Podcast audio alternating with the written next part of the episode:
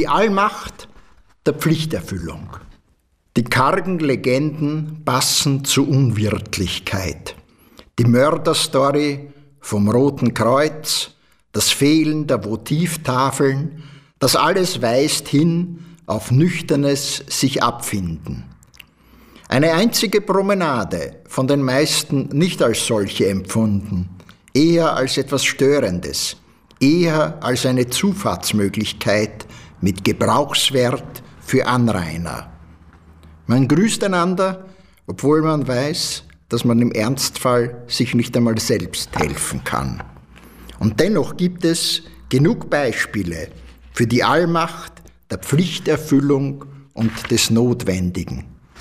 Die Pünktlichkeit der Schichtablöse bei Winterstürmen und Glatteis, das Nichtzögern der Buslenker, der Schneefräser und Streufahrer, der Ärzte und des Pfarrers, der Lebensmittelhändler und Postboten, der Bauarbeiter und Holzfäller, der Lehrerinnen und Schüler, der Kindergärtnerinnen und Mütter, der freiwilligen Feuerwehrleute, alle nur beispielhaft aufgezählt, weil sich doch kaum einer, der Zubuch backen kann, hier schlitzohrig ausschließt. Beim Anblick eines kolorierten Stiches von Laurenz Janscha. Dort, wo gerade jetzt die fröhlichen Kinder mit gelben, auf Holzstäben baumelnden Papiersonnen den Winter austreiben, zum Frühlingsbeginn, der wirklich zu seinem Namen passt. Dort, wo sie zwischen Übermut und Verhaltenheit schwankend Ja sagen zu nicht mehr Schnee für die nächsten Monate. Dort stand einst ein Bauernhof. St. Jakob hatte bereits dieselbe Gestalt wie heute. Der Pfarrhof war genauso hingeduckt in den Nordhang Wäscheleine und Scheunenleiter, ein Axthieb mit voller Kraft. Der Hund erwies sich geduldig gegenüber dem Knaben. Es konnte niemand schreiben und lesen. Man überlebte auch damals am besten die Härte der Jahreszeiten, indem man vorausschauend an die Tücken der nächsten dachte, im Herbst Brennholz zubereitete und Wintervorrat sammelte und beim Frost im Gedanken an das Tauwetter rechtzeitig dazu sah, dass sich die Abflüsse nicht verstopften. Die alten Leute sprachen schon damals voll Scheu. Hoffentlich trifft's heuer nicht mich, das Bestattergemurmel. Was der Märzi nicht will, das holt sich der April. Liebe in unserer Zeit. Stets aufs Neue Suchen und Warten. Diese zwei Lebenswörter sind da und sind gültig, ein wenig nur unterbrochen von Angst und Ungeduld oder von einem hastig angespannten, kurzen Gefühl des Behagens. Die Sprecher der großen Liebesbeteuerungen waren immer auch große im Stichlasser. Die nüchtern genauen, die wortlos gewissenhaften, werden als selbstverständlich verlässliche stark unterschätzt.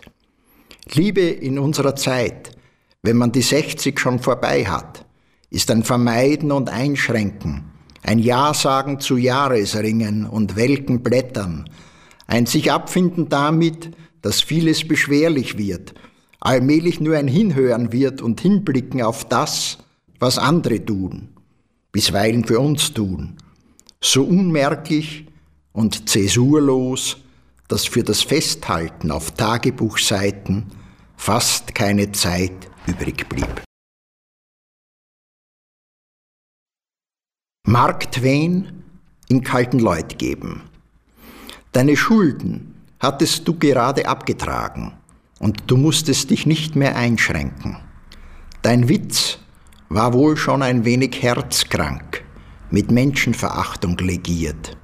Du hast aber weder Entrückung noch Unantastbarkeit für dich in Anspruch genommen.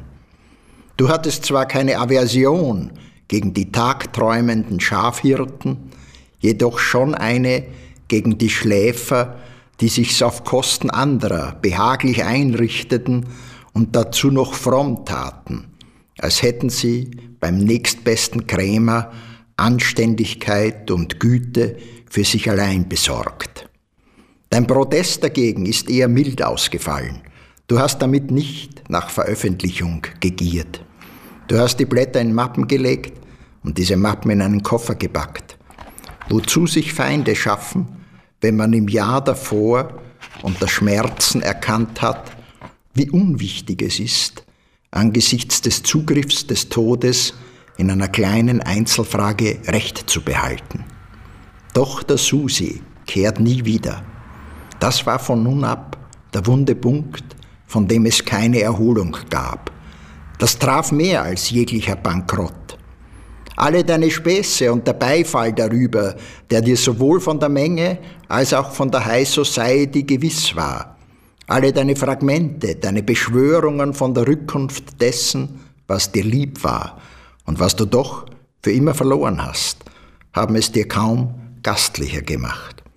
Es gab ja keinen Himmel, an den du glauben konntest. Die ganze Existenz ein grotesker, törichter, heimatloser Gedanke. Irrtümer, Trauer, Leere, sonst nichts. Von den Seitentalsorgen dringt wenig hinaus. Nicht einmal eine Bezirksblattnotiz meldet die Schließung des Werkes. Für globale Konzernzentralen in Paris oder London sind Kaltenleutgeben und Rodaun nur wegnehmbare Stecknadeln auf der Strategielandkarte für Aufrechterhaltung oder Auflassung von Standorten. Da gab es kaum Golden Handshakes, bloß einige Bergarbeiter-Frühpensionen, wenn Alter und Versicherungszeiten passten. Ansonsten Einzelschicksale, an die 200, Lebensumständeveränderungen, verlorene Wohnungen, zerbrochene Partnerschaften. Was soll's? Man erfährt nur Mitteilungssplitter. Die meisten zeigen nicht ihr inneres Kleid her. Dear Joe, du hast über Fortschrittsglaube und Scheingemütlichkeit mit Pfiffigkeit die Narrenkappe gestülpt. Zwischen Gnas und Ordnung hast du von Angsthasen, Gehörgeschädigten und Rekordsüchtigen, von Mitschneidern, Zeitvertreibern und Erbschleichern, von Beiseldemokraten und dem Karl Kraus unter den Jammerlappen erzählt. Du hast bedauert, dass sich niemand mehr in Patschen auf die Straße wagt. Du warst den Empfindlichen auf der Spur, denen, die im Todesschatten sitzen. Und mancher deiner Figuren blieb es nicht erspart, ungeliebt gestorben zu sein. Und du hast dich die Sätze hinzuschreiben getraut, die Welt ist schön, ich freue mich, die Erde ist bewohnt.